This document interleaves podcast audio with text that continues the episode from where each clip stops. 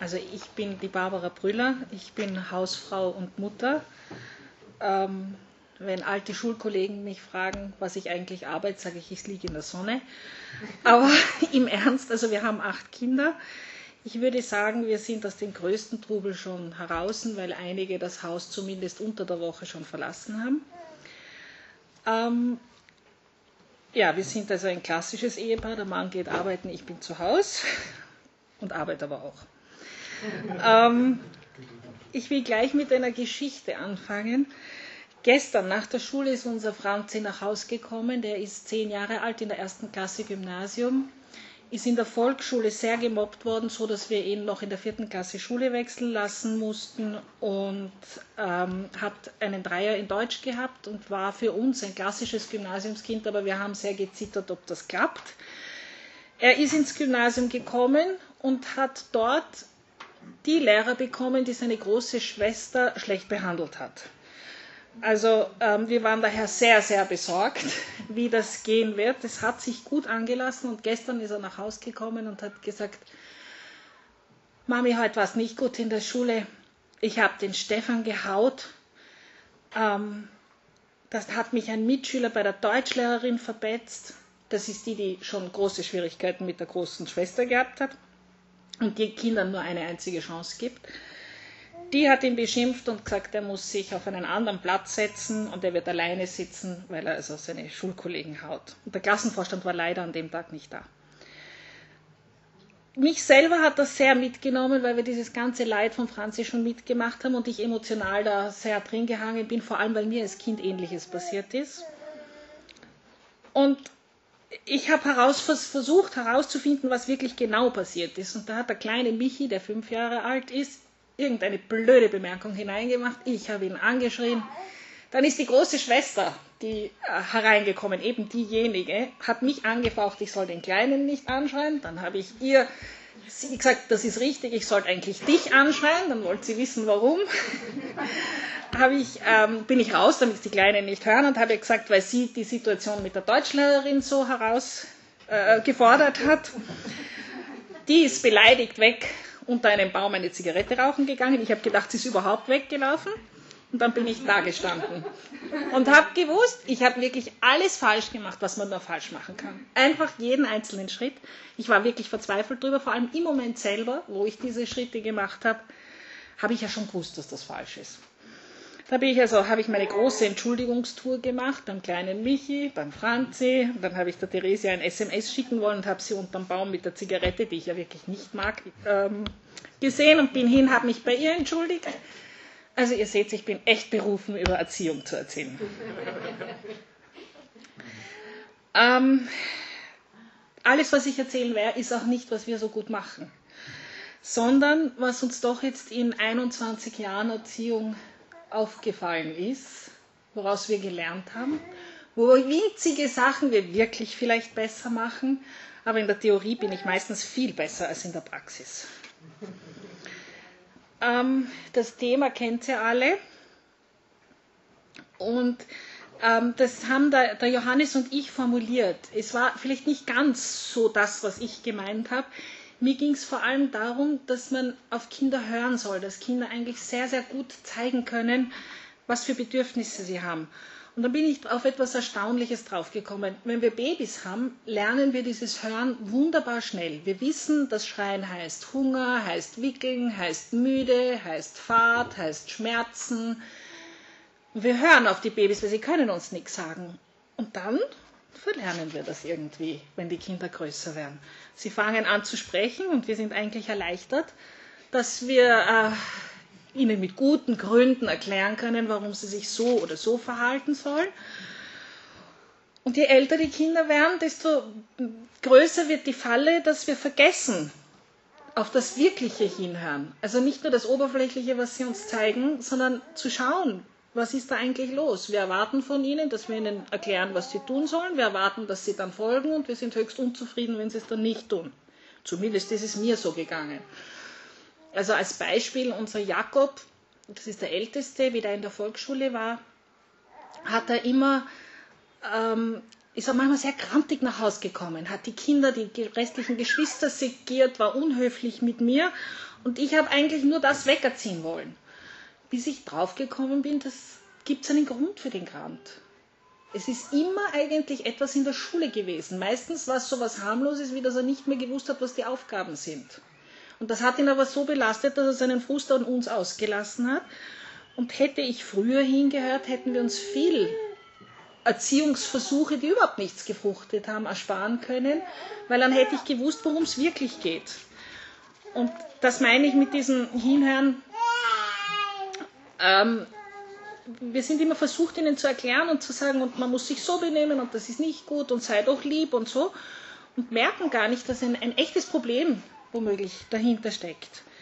Wenn sie dann noch größer werden, verstehen wir es natürlich immer schlechter und dann werden wir auch sehr gern Hobbypsychologen und sagen, aha, dieses Kind, das läuft immer vor irgendwelchen Sachen davon, vor allem wenn wir selber womöglich diese schlechte Eigenschaft haben, ähm, äh, ist, die, ist die Versuchung sehr groß, dem Kind das zu unterstellen anstatt wirklich drauf zu hören, was los ist. Also äh, auch ein Beispiel von unserer Theresia. Die hat in der dritten Klasse, sie hat sich entschieden, Latein zu nehmen. Und hat ähm, nach der zweiten Stunde Latein gesagt, Mami, ich will da raus, ich will nicht Latein machen, schau mal, ob ich noch ins Realgymnasium gehen kann. Und sie hat einen nicht sehr sympathischen Professor, der auch äußerlich nicht irgendwie gut, also nicht sehr ansprechend gewirkt hat, äh, gekriegt und ich habe so das Gefühl gehabt, sie will nur den vermeiden. Und habe gesagt, nein, nein, man läuft nicht weg, man, wenn man sich entschieden hat, dann macht man das und so weiter. Und wir haben sie wirklich gezwungen, dieses Latein zu machen. Und ähm, anstatt einfach zu sagen, okay, sie will das nicht, äh, man kann eigentlich die Schule auch wunderbar ohne Latein machen, warum lassen wir sie nicht wechseln? Und die Theresia hat sehr, sehr große Schulprobleme entwickelt Sie hat auch eben mit den Lehrern äh, Schwierigkeiten gehabt, hat in die Schule weggewechselt, dann wieder in diese Schule zurückgewechselt, jetzt hat sie wieder Schule gewechselt, ist durchgeflogen und so weiter.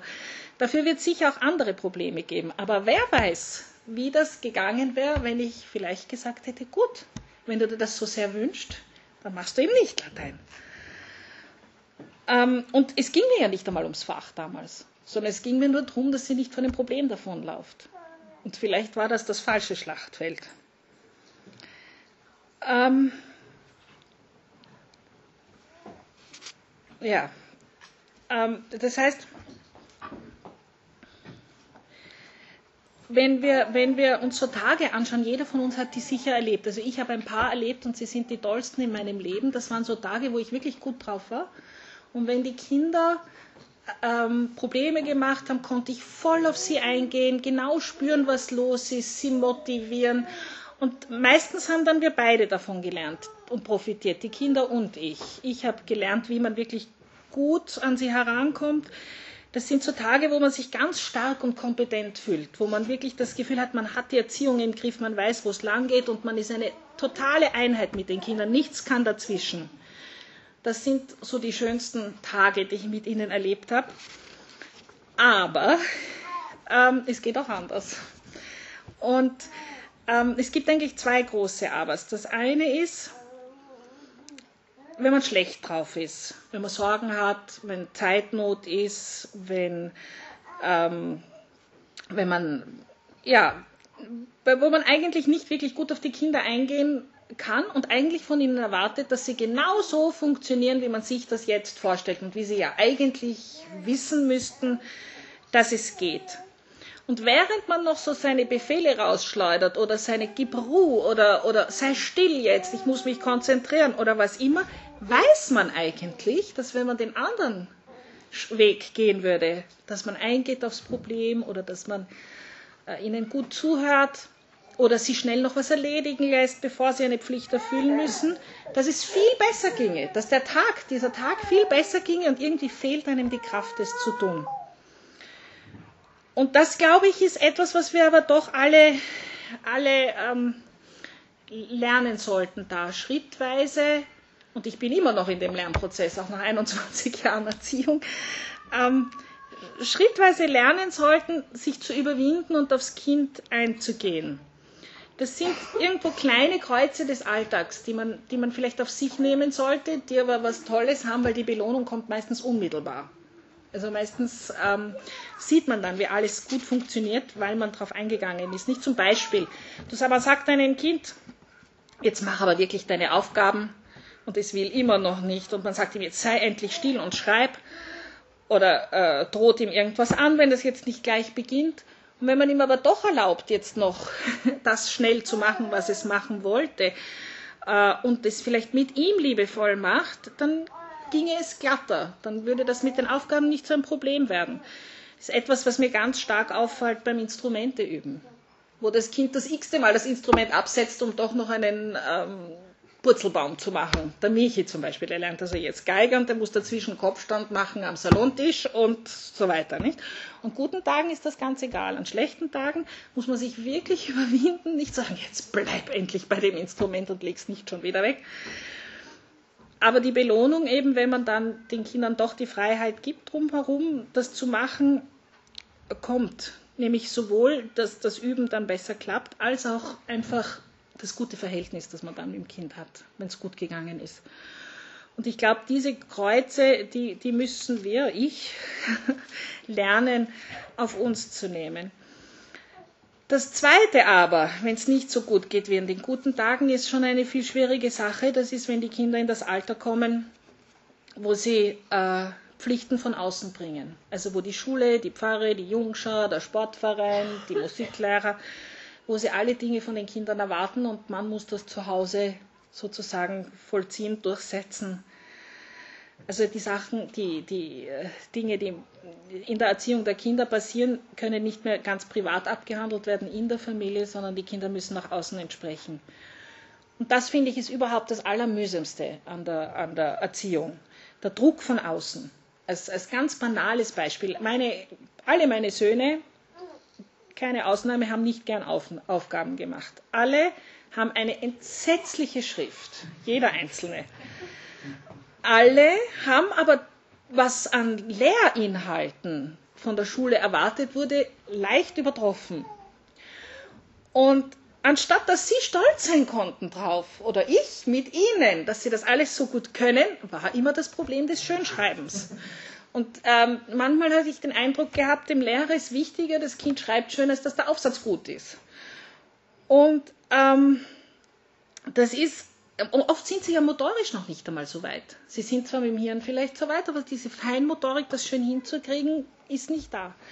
Und du weißt es als Mutter, du würdest ihnen am liebsten die Zeit geben, das zu entwickeln in aller Ruhe, aber man lässt dich nicht. Es kommt der Sprechtag und der Lehrer hat nichts anderes zu sagen über dein Kind, als dass es schmiert. Anstatt zu sagen, toll, was es alles weiß. Oder ich weiß es nicht. Ich meine, das ist ja nicht immer das gleiche Beispiel für alle.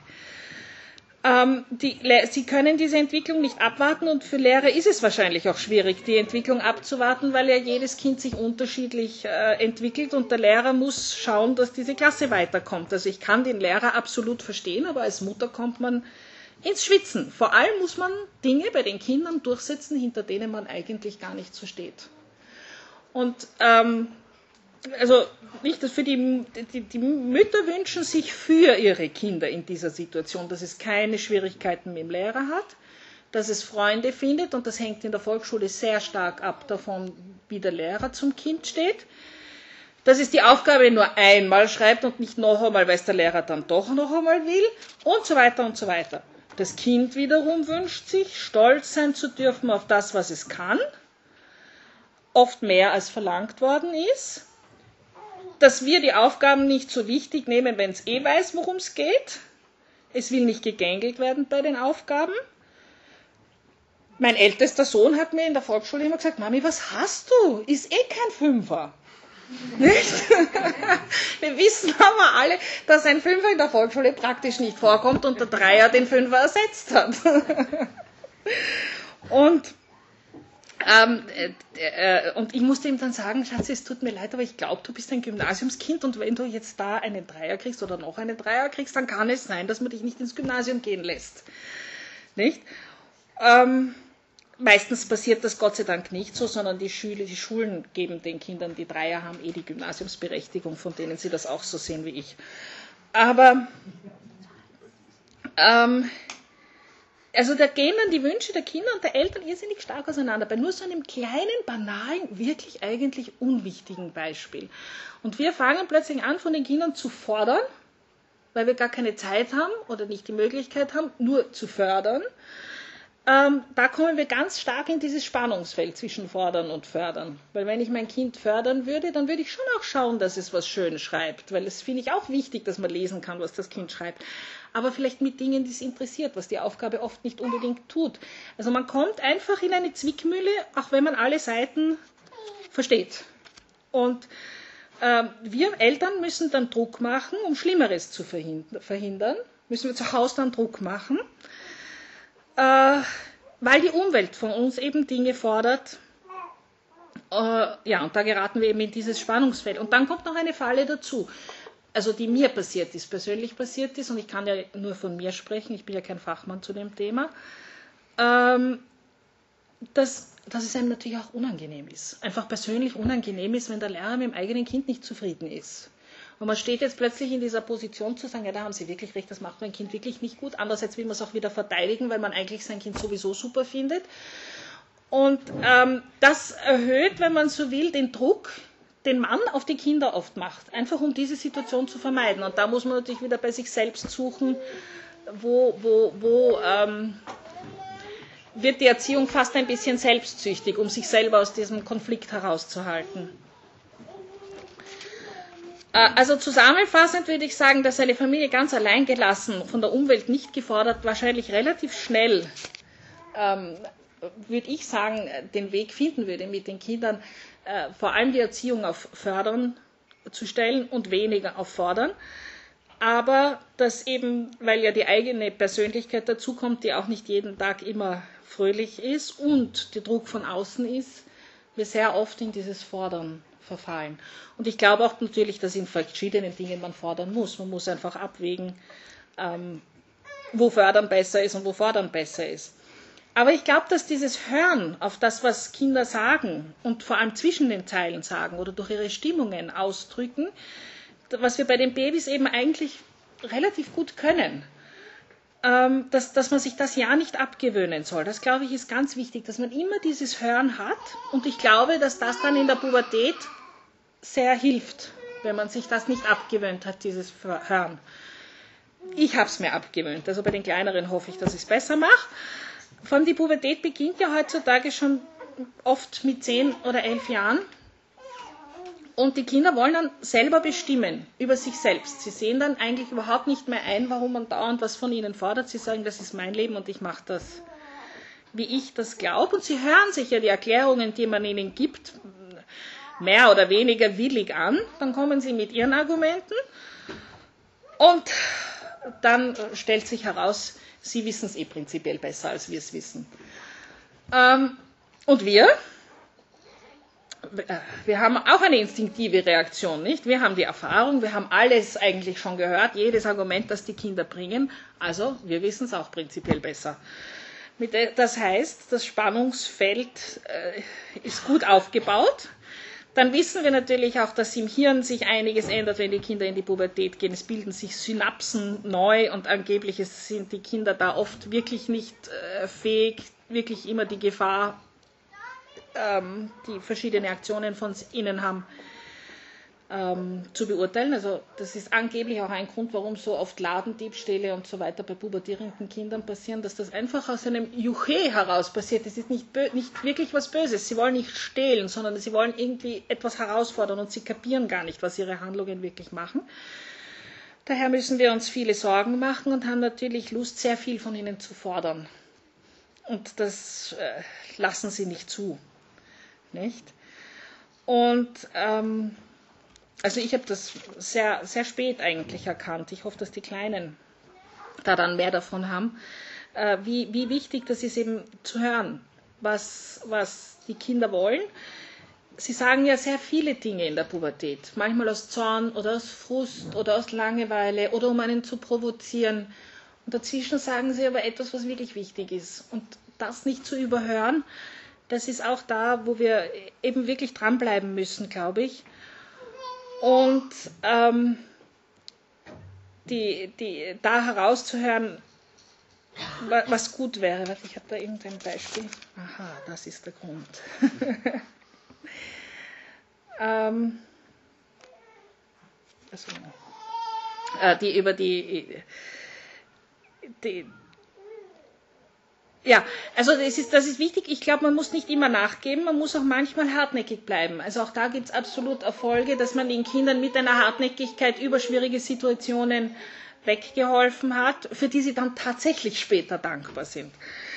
Ähm, aber oft kommt auch der Erfolg wirklich durchs Nachgeben, dass man eben einen äh, auch, auch wenn es in der Pubertät ist und auch wenn man das Gefühl hat, das ist jetzt völlig falsch, dass, dass das Kind dieses oder jenes will, ähm, wenn man nachgibt, nimmt man erstens einmal natürlich die Spannung aus dem Verhältnis heraus und man kann, kann leichter wieder mit ihnen umgehen.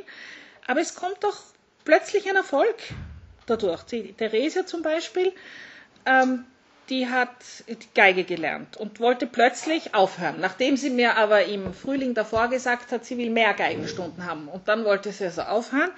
Und das war also wieder so eine Sache und mir ist einfach auch die Kraft ausgegangen. Ich wollte eigentlich nicht darüber auch noch mit ihr streiten und gesagt, gut, wenn die Lehrerin die Stunden anders verwerten kann, kannst du aufhören.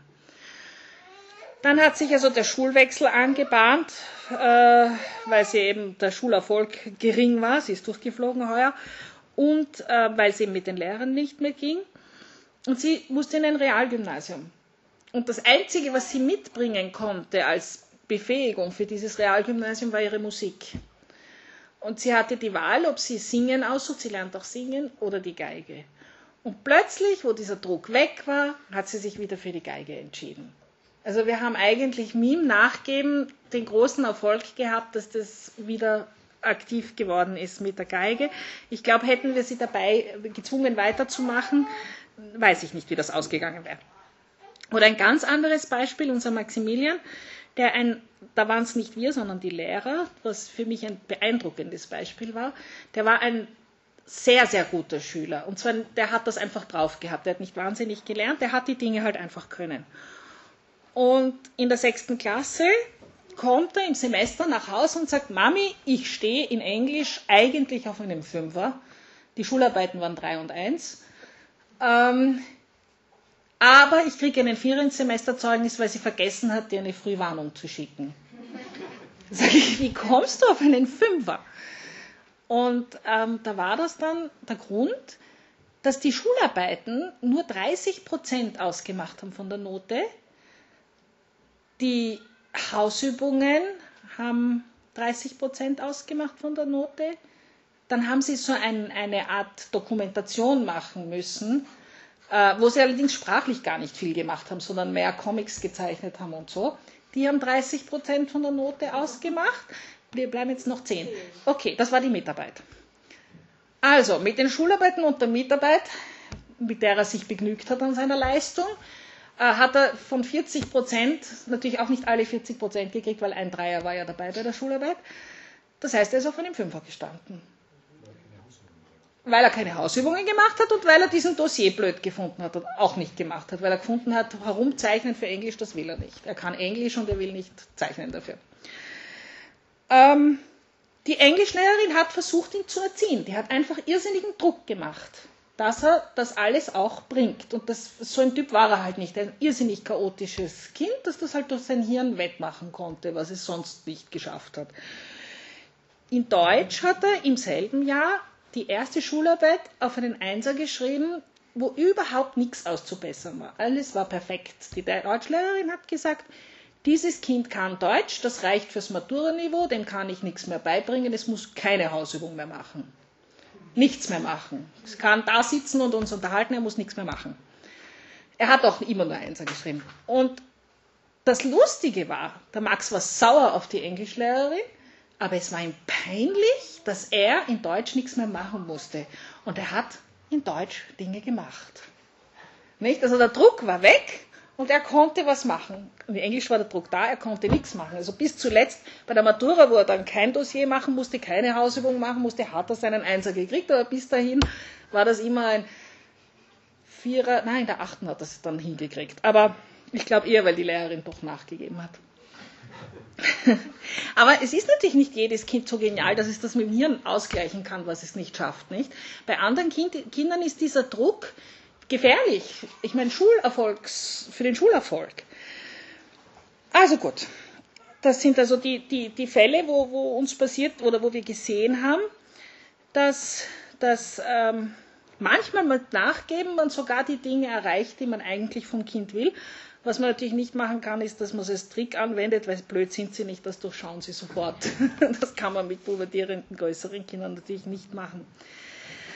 Ähm, ja, ich habe das Gefühl eben, dass gerade in der Pubertät, wo man natürlich schon, also ich, ich rede jetzt überhaupt nicht äh, dagegen, dass man von den Kindern äh, Dinge nicht verlangen soll oder verlangen kann. Es ist eher die Frage, wie und, und, tue ich ein Kind mühsam irgendwo hinbiegen oder brechen oder unterstütze ich sozusagen einen wachsenden Trieb und gebe ich ihm Halt oder Kraft. Und im besten Fall, wenn wir erziehen, wäre natürlich gut, wenn wir das fast immer so machen könnten. Es geht natürlich nicht. Es gibt ja auch Triebe, die abgeschnitten gehören. Ähm, aber ich glaube, dass man gerade den großen Kindern eine, eine äh, Freiheit äh, geben sollte, auch, auch wenn man den Verdacht hat, dass das äh, ausgenützt wird, so wie man das gar nicht haben will. Also der, der, der José María Escrivá hat äh, gesagt, man muss seinen Kindern vertrauen, selbst wenn man weiß, dass man betrogen wird. Also es ist offenbar ganz wichtig, dass die Kinder dieses ähm, Hören auf ihre Bedürfnisse Vertrauen geben und weniger dieses äh, Bestimmen, wo es lang geht, ähm, spüren können. Und, und ich glaube auch, dass wir nicht vergessen sollten, dass wir nicht vollkommen sind. Wir haben ja auch viele Fehler und die spiegeln sich in unserer Erziehung wieder. Einige von denen, die ich gemacht habe, oder vielleicht sogar eine ganze Menge, kann ich heute sehen. Vielleicht profitieren die Kleinen davon, aber wahrscheinlich schleichen sich dafür dann andere ein, weil es eben keiner perfekt kann. Und, und wir sind ja Gott sei Dank Christen und der liebe Gott ist auch noch da.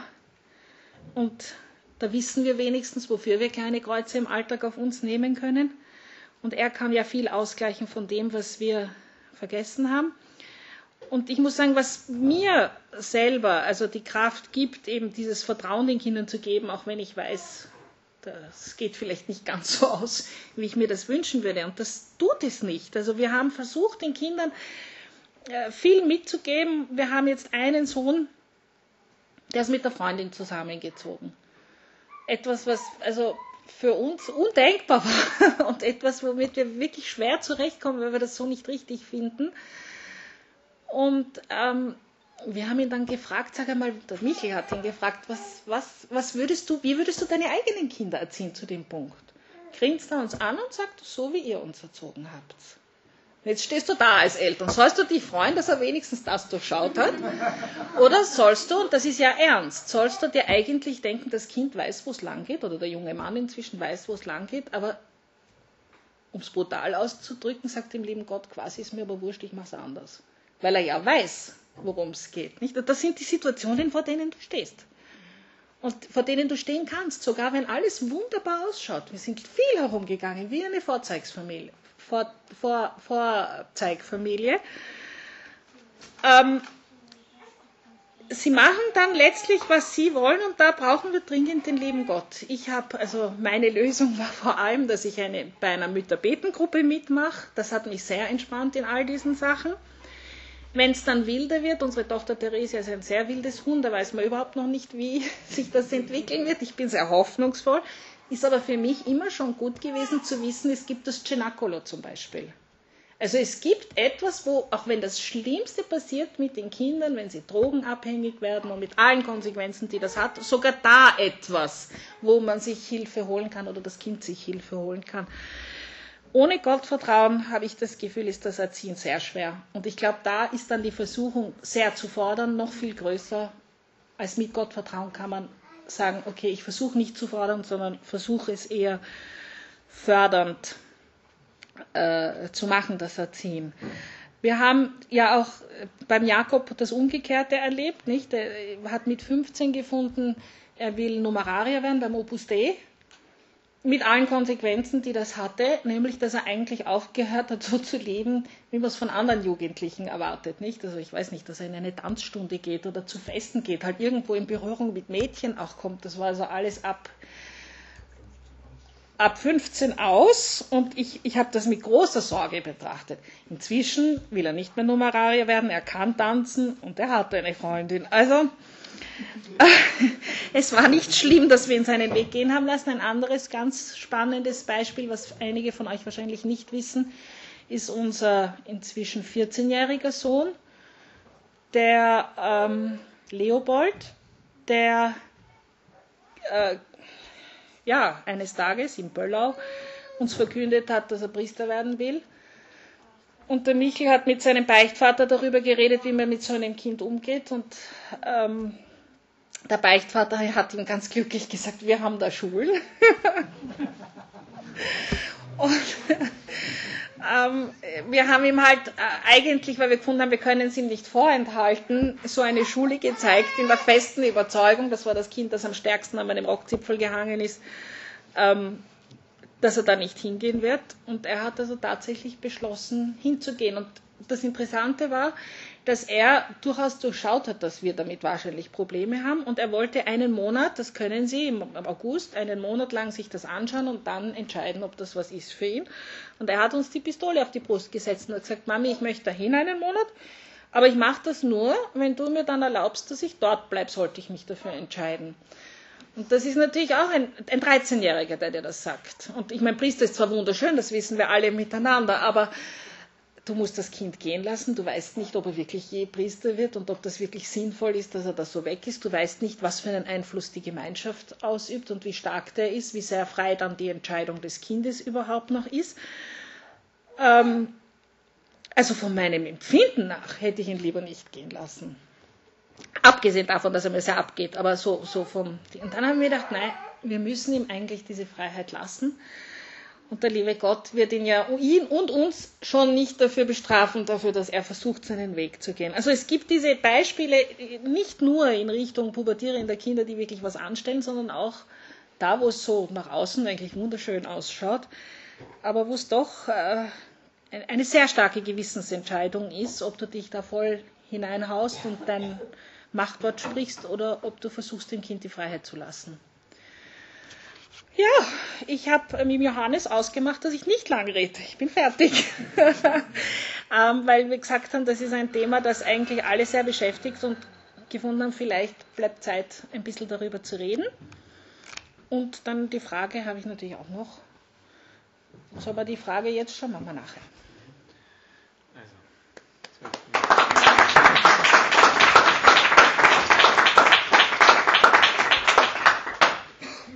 nachher. ist es jetzt so, während du gesprochen hast, gekommen. Ich glaube, bevor wir in so eine Fragerunde gehen, und ich bin sehr froh eigentlich auch, dass du uns da sehr viel jetzt einmal so an Impulsen gegeben hast und jetzt auch ein Raum ist, auch noch Fragen zu stellen, würde ich vorschlagen, dass wir einfach ein gegrüßet seist du Maria eben für all die Kinder beten, weil wenn man sowas erzählt und sagt, man exponiert sich einfach auch, auch im geistlichen Sinn. Und ich glaube, es ist einfach wichtig auch, dass wir es jetzt für die Kinder, für alle Angesprochenen und auch nicht Angesprochenen und auch für euch ein gegrüßet du Maria beten. Gegrüßet seist du Maria, voll der Gnade, der Herr ist mit dir. Du bist gebenedeit unter den Frauen und gebenedeit ist die Frucht deines Leibes, Jesus. Heilige Maria, Mutter Gottes, bitte für uns Sünder, jetzt und in der Stunde unseres Todes. Amen.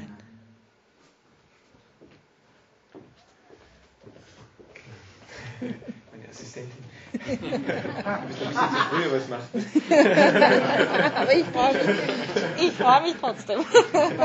Danke ein kleines Dankeschön. Es kommt noch was anderes dazu. Ne, du hast es aus einer Vase genommen, gell? Jupp. Sollen wir es wieder reinstecken, bis ich gehe? Danke, Susi. Danke, Susi. Das ist den wunderschönen Zeinergarten, gell? Ja, schön. Gut, ja. Also jetzt seid ihr eingeladen. Ähm, wir können auch ruhig ein bisschen nachdenken. Also ich finde das auch immer ganz angenehm, wenn man nicht sofort eine Frage hat, sondern dass, dass die, die ein bisschen langsamer denken. Also nicht die Maxis unter euch, sondern die, die Barbaras. Die, Barbaras, die Roberts unter euch. Ähm, dass sie ein bisschen was reifen lassen, nicht, also wenn jemand eine Frage hat, durch kurzes Handzeichen und ich versuche das dann zuzuteilen. Ich würde auch methodisch vorschlagen, dass wir es so machen, dass wir wirklich der Barbara die Fragen stellen ja, und von ihr auch die Antworten. Vielleicht auch von Michael. Und von Michael, ja, auch von Papa. du sitzt hier so weit vorne, damit du auch gefragt werden kannst. Ja. Und ähm, einfach auch methodisch ist es, glaube ich, gut, sozusagen diese Kommunikation in dieser Weise zu halten. Was, was ich nicht so passend oft finde, ist, wenn dann wir anfangen untereinander Ratschläge zu verteilen. Das kann man dann nachher im persönlichen Gespräch nachholen oder in Austauschgruppen. Ja? Also dass wir so vorne und Fragen stellen und auch Antworten hier haben. Ja? Okay. Die, wolltest du schon? Weil du hast ja, ich weiß nicht, ob ich es persönlich dann sagen soll. Nein, du darfst gerne die Frage stellen. Frage, es ist nicht wirklich eine Frage. Äh, nein, ich finde einfach, dass es sehr schön ist, dass, dass die Barbara sich einfach so geöffnet hat in die Gruppe und dass wir schließlich alle schwache Menschen sind und, und es versuchen immer wieder besser zu machen und immer wieder fallen und dann müssen wir uns wieder raufrappeln. Und, und ich habe sehr viele Sachen erkannt, die auch bei mir manchmal falsch laufen, wo man denkt, oh ich bin die Einzige, die das falsch macht und wo ich so viele Fehler mache.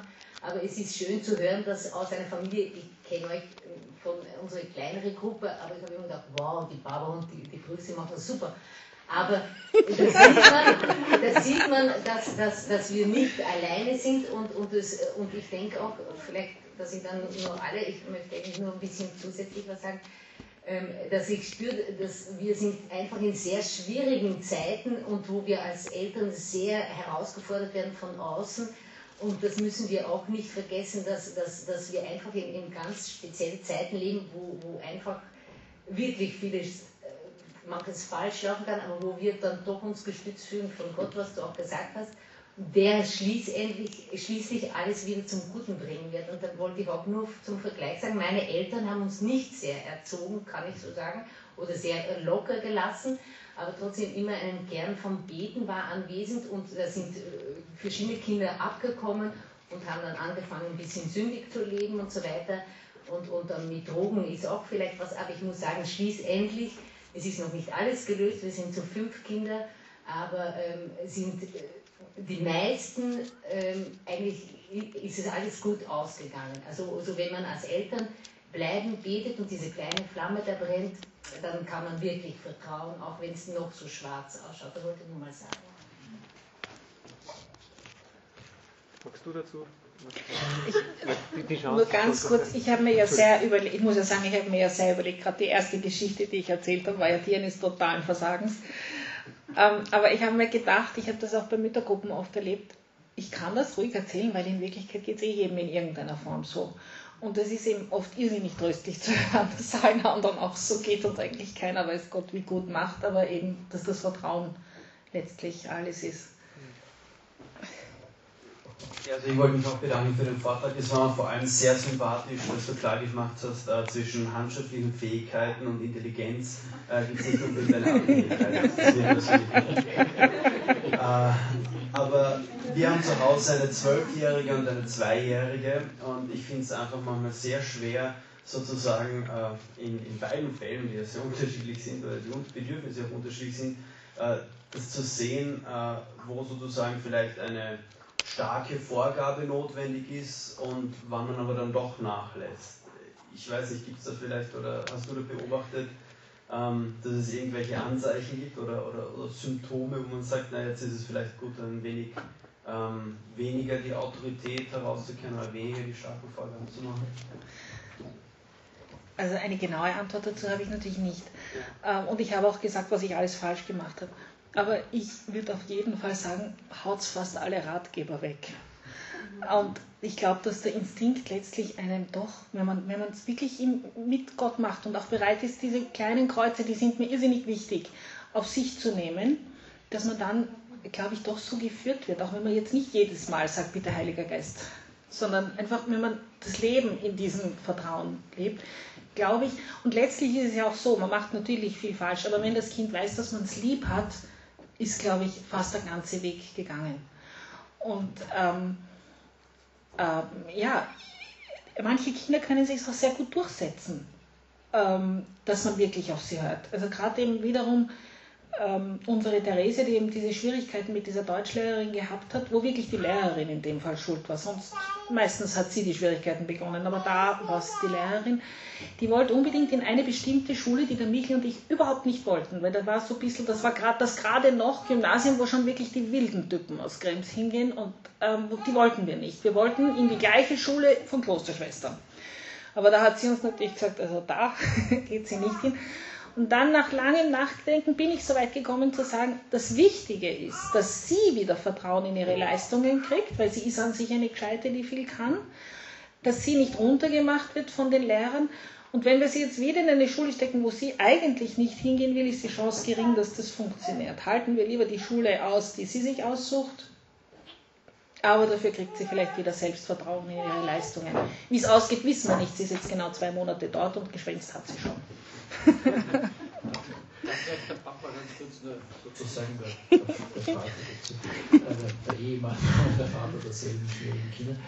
Ähm, auch aus, der, aus demselben Erlebnis heraus, wenn die Kinder dann einmal ein, ein, ein, Alter haben, wo sie selbstständig sind, wo man das erste Mal wirklich so gezeigt bekommt, was, was Witz und was Hatz, was man in der Erziehung investiert hat. Und ich glaube, die stärkste, weil du gefragt hast, nach der, wo muss man eine starke Vorgabe machen? ich glaube, das ist ja eine, eine Banalität, die wir immer haben, aber man es auch wirklich so, die stärkste Vorgabe, die man machen kann, ist, wie man selber lebt. Davon kommen die Kinder auch ihr Leben lang nicht wieder los von dem, von dem Beispiel und von dem, was sie gesehen haben, aus welcher Kraft heraus leben ihre Eltern. Daher ist also, und da glaube ich auch, da wo wir auch ganz konsequent sein dürfen und wo die Kinder das verstehen, wo wir uns aber auch der Diskussion nicht verschließen dürfen, ist da, wo wir, also wir dürfen als Eltern sagen, das ist auch unsere Gewissensentscheidung.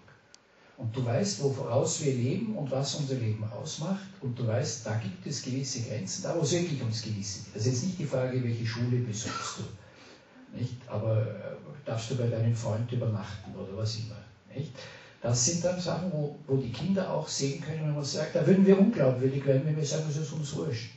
Weil sie wissen ja, dass es uns nicht egal ist. Und da kann man authentisch, oder muss man eigentlich auch, glaube ich, authentisch bleiben. Die Kinder verstehen es. Wenn man sagt, da kann ich aus meinem Gewissen heraus nicht mit. Da gebe ich dir eine, eine Vorgabe in unserer Familie, solange du in diesem Haus lebst, solange du in dem Familienverband lebst, ist es halt nicht. Und wenn man das begründet, das ist das Wichtige, dass wir auch wissen, warum wir etwas wollen oder nicht wollen. Wenn wir dann nur sagen können, weil man das nicht tut, ist das für ein pubertierendes Kind sicher zu wenig.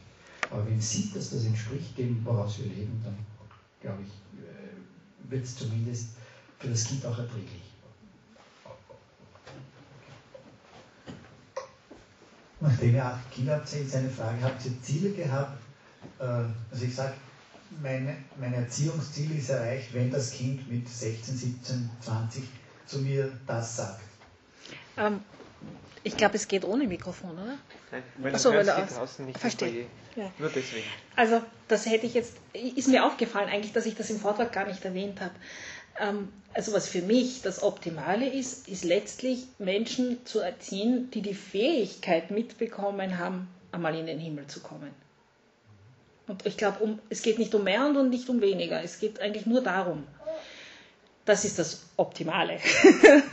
Dann kommt natürlich die Dinge dazu, die man von ihnen erwartet. Aber das ist wahrscheinlich pro Kind anders, weil es sich ja jedes Kind anders entwickelt. Und da muss man wahrscheinlich auch als Eltern zurückstecken. Mein Ziel zum Beispiel war, der ist noch immer, dass mein Kind mit 16 zu mir sagt, was meinst du dazu? Und wenn ich das erreiche, und ich glaube, das erreiche ich, meinen, äh, dass es stimmen, dass es passt, ob der jetzt mit 16 auszieht und sagt, ich will von euch nichts mehr wissen, habe ich persönlich nicht mehr das Problem. Wenn einer meiner Söhne wollte nach Kanada gehen, ich bin mit ihm nach hingefahren und er wäre bald dorthin gegangen. Und äh, das Loslassen, glaube ich, und, und das, was meinst du? Weil dann ist meine Meinung und meine Erziehungsstil und mein, meine Person anerkannt in seinen Augen. Und das ist, ich, bei Pubertieren und bei Jugendlichen sehr wichtig. Mhm. Ja, super, finde ich gut. Kann ich unterschreiben. Ich habe es mir nie so überlegt. Ich habe eine Freundin gefragt und die hat mir gesagt, die hat nur Söhne, die hat gesagt, ich möchte eigentlich sie so erziehen, dass ich sie mit gutem Gewissen Schwiegertöchtern übergeben kann. Das finde ich auch ein gutes Ziel.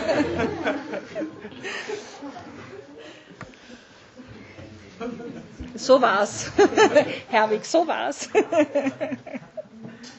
Okay, dann noch eine Frage, und so was mich immer ein bisschen beunruhigt, ähm, wir haben noch keine pubertierenden Kinder, ist, dass gerade Familien hier entschieden den Weg des Glaubens gehen, also wie ihr, ähm, dass es eigentlich überhaupt keine Garantie dafür gibt, dass die Kinder sich also diesen Weg auch gehen und dass es da eigentlich ganz unterschiedlich ist.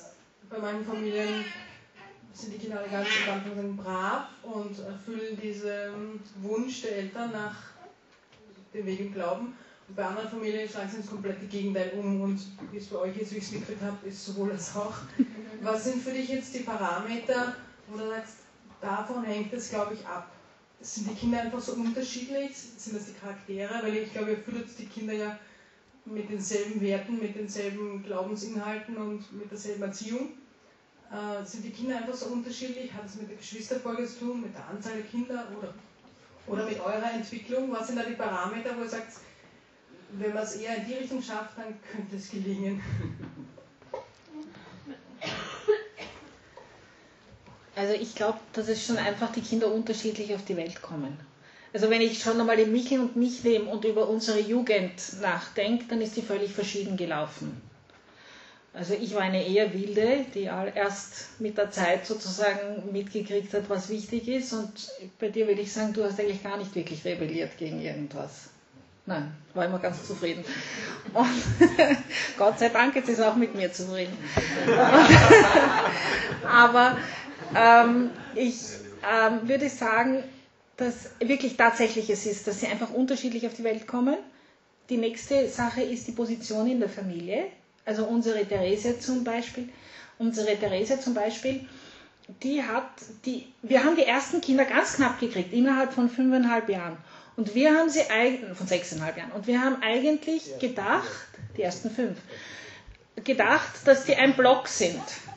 Und dass die ähnlich, also dass das läuft. Und jetzt im Nachhinein, wenn sie erzählen, kommen wir drauf, dass diese äh, sehr anstrengende Theresia ähm, von den drei Großen nie so wirklich ernst genommen wurde, schon nicht mehr sozusagen in den Club hereingenommen wurde, dass sie sich draußen gelassen gefühlt hat. Und die drei Großen haben, es ist für mich ein Wunder, keine schwierige Pubertät hingelegt. Das ist eh schon, wenn du das von drei Kindern sagen kannst, dass das so relativ glatt gelaufen ist, ist das eh schon eine, eine, eine große Freude. Was nicht heißt, dass sie sich immer so entschieden haben, wie wir das möchten. Eben, wie gesagt, eben der eine ist jetzt also zur Freundin gedrungen. Also das spielt sich eine Rolle, die Position in der Familie. Dann die Freunde, ganz stark, glaube ich. Wer, wer, also mit 12, 13 die Freunde sind, wen man sich aussucht. Und wenn du dann eher der rebellische Typ bist, dann suchst du dir eben nicht, die hat sich nicht die Freunde genommen, die wir ihr vorgeschlagen haben, ganz und gar nicht. Sondern die hat andere gesucht und dauernd gefunden, wir haben was gegen sie. Also das, ist, das spielt eine Riesenrolle. Und dann aber glaube ich, auch aus meiner eigenen Erfahrung, weil ich war da sehr ähnlich, jetzt tue ich wieder hineinprojizieren ins Kind, ähm, aber ist dieses Wilde, das ist ja nicht das letzte Wort, das gesprochen worden ist, sondern vielleicht ist das, was wir hineingelegt haben im Sie mit 25 dann plötzlich sehr tragkräftig oder vielleicht schon mit 20. Oder vielleicht schon nächstes Jahr, das wäre schön. Aber das ist ja nicht das letzte Wort, das gesprochen ist. Das kann auch mit 70 erst kommen. Wird das nicht zerstört zwischendurch?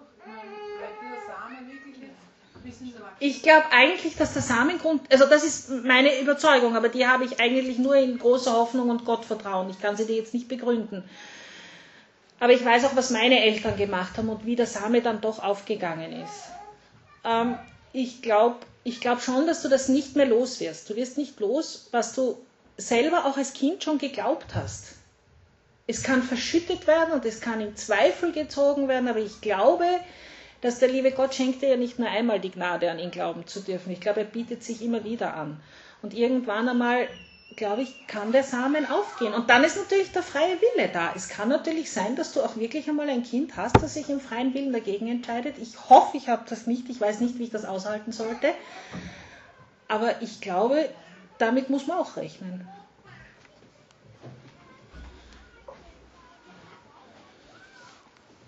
Ähm, was ich nur kurz nochmal nur erwähnen möchte, ist, ähm, meine Großeltern haben auch zehn Kinder bekommen, so die, die von meinem Vaterseits. Und der Jüngste war eigentlich ein, sie waren sehr gläubig, die Familie, aber der Jüngste war ein Atheist, ein ganz bekennender. Und ich muss sagen, jetzt vor ein paar Jahren hatte sich ähm, durch seine Frau, die dann Krebs bekommen hat, hatte sich auf einmal, obwohl er weit in Australien war, weg von den, die Familie, sich bekehrt. Und ich muss sagen, ich glaube, dass er jetzt der meistfeurige ist von allen. Und, und er, er bewegt sehr viel für, für Belgien, würde ich jetzt mal sagen, obwohl er in Australien sitzt. Also wenn Gott einmal in den Kern der Familien sitzt, wurscht, ob man jetzt ein Kind hat oder zehn, mit zehn wird er wahrscheinlich sich noch mehr bemühen, mit den Eltern zu erziehen. Also ich glaube, die Anzahl ist wirklich sicher nicht das Problem. Also ja. Hoffentlich.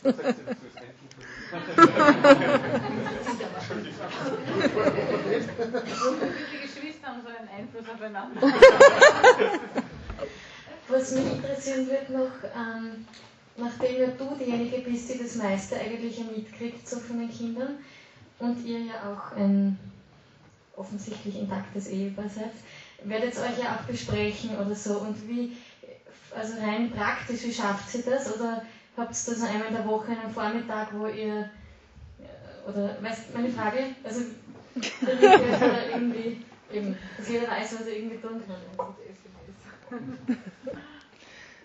Ja, also wir haben leider keinen fixen Termin. Ich weiß gar nicht, ob wir einen haben könnten. Das haben wir eigentlich nie ausprobiert. Vielleicht sollten wir es so mal tun auf unserem alten Tag. Aber ähm, wir haben, wir haben, und es kann auch sein, dass ich im Büro dann anrufe und einfach sage, du, ich habe gerade, äh, das ist aber dann mehr meine Verzweiflung als der Ratschlag, den ich so sage. Der Klassenvorstand hat schon wieder angerufen, was mache ich? Ähm, ja, beziehungsweise einfach nur den Frust irgendwo auch anzubringen weil ja ich diese geballte Last, nicht diese unzufriedenen Leute reden ja ganz selten mit mich. Er nimmt mir schon ab, zu Lehrern zu gehen, vor allem wenn, wenn die Lehrer ähm, ein, ein gewisses Pflegebedürfnis haben, dann geht er Michael. wenn es nette, lustige, kompetente Lehrer sind, dann gehe ich. Gott sei Dank haben wir mehr nette, lustige, kompetente Lehrer.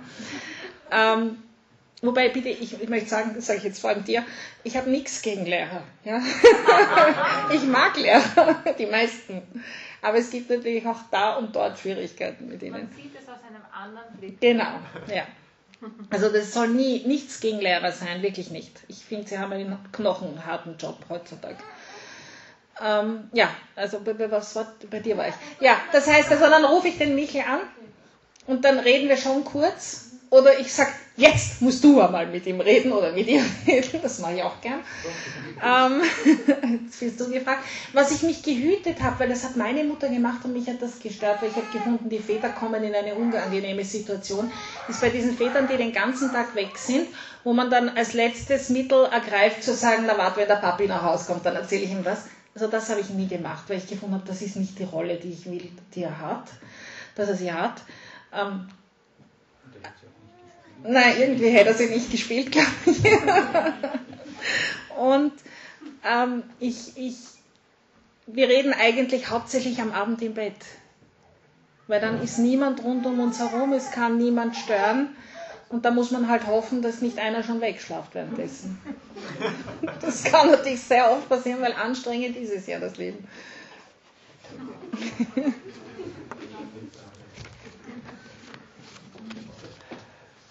Ja. Ihr seid ja noch länger mit uns. Die Frage. Unterwegs, genau. Ähm, Susi, dein Auftritt. Jetzt fehlt sie meine Assistentin. Also, ja, ähm, noch einmal ein herzliches Vergelt's Gott. Ich glaube, wir wollen jetzt noch die Fragen hören für die Austauschgruppen. Sollen wir sie noch notieren? Ähm, du hast eine gute Schrift, habe ich gehört. Nein, aber nehmen wir die Lehrerin. du kannst umblättern, ist noch eine Seite drauf, glaube schon, gell? Und ja. du, du, notierst die Fragen für alle. Wir sehen sie dann und können noch einmal runterlaufen und nachschauen, sollte es sein. Und ich gebe dir das Mikro. Also, nachdem ich ja auch Austauschgruppen erlebt habe, ähm, habe ich nur nur eine Frage ausgedacht. Weil ich oft finde, es ist oft zu viele Fragen in der Zeit. Und ähm, einleitend sage ich, also wir wollen ja eigentlich alle, dass unsere Kinder ähm, fürs tägliche äh, äh Leben taugliche Erwachsene werden, aber vor allem, dass sie das Rüstzeug bekommen, in den Himmel kommen zu können. Aber wir erziehen natürlich auch so, dass wir uns das Leben bequemer machen. Nicht? Also, dass wir wissen, wenn diese oder jene Dinge funktionieren, dann haben wir es bequem, dann ist angenehm, dann ist jetzt Ruhe, dann kann ich mein Buch lesen, dann kann ich dieses, jenes, was immer machen. Ich glaube auch, dass das legitim ist zu machen. Aber ich würde gern haben, dass wir uns eben die Frage stellen, ähm, erziehen wir sehr viel, um uns das Leben jetzt bequem zu machen und inwieweit ist das legitim? Oder wo müssen wir uns auch ähm, anders verhalten, damit wir das große Ziel, äh, das wir vor Augen haben, nicht aus den Augen verlieren? Also erziehen wir unsere Kinder für sie oder für uns? Genau, erziehen wir die Kinder für sie oder für uns? und wie weit? Und wo sind die Versuchungen sozusagen? Frau Lehrerin hat gerade Probleme, die Frage zu Ja, ich habe Ja, ich habe sie schlecht formuliert, gell? Nein, nein. Erziehen wir sehr viel? Erziehen wir, uns, erziehen wir, um uns das Leben bequem zu machen und ist das legitim? und inwieweit ist das legitim? Also das ist die Frage, die sowohl fürs Bargespräch als auch. Wie weit? Aber Lehrerin!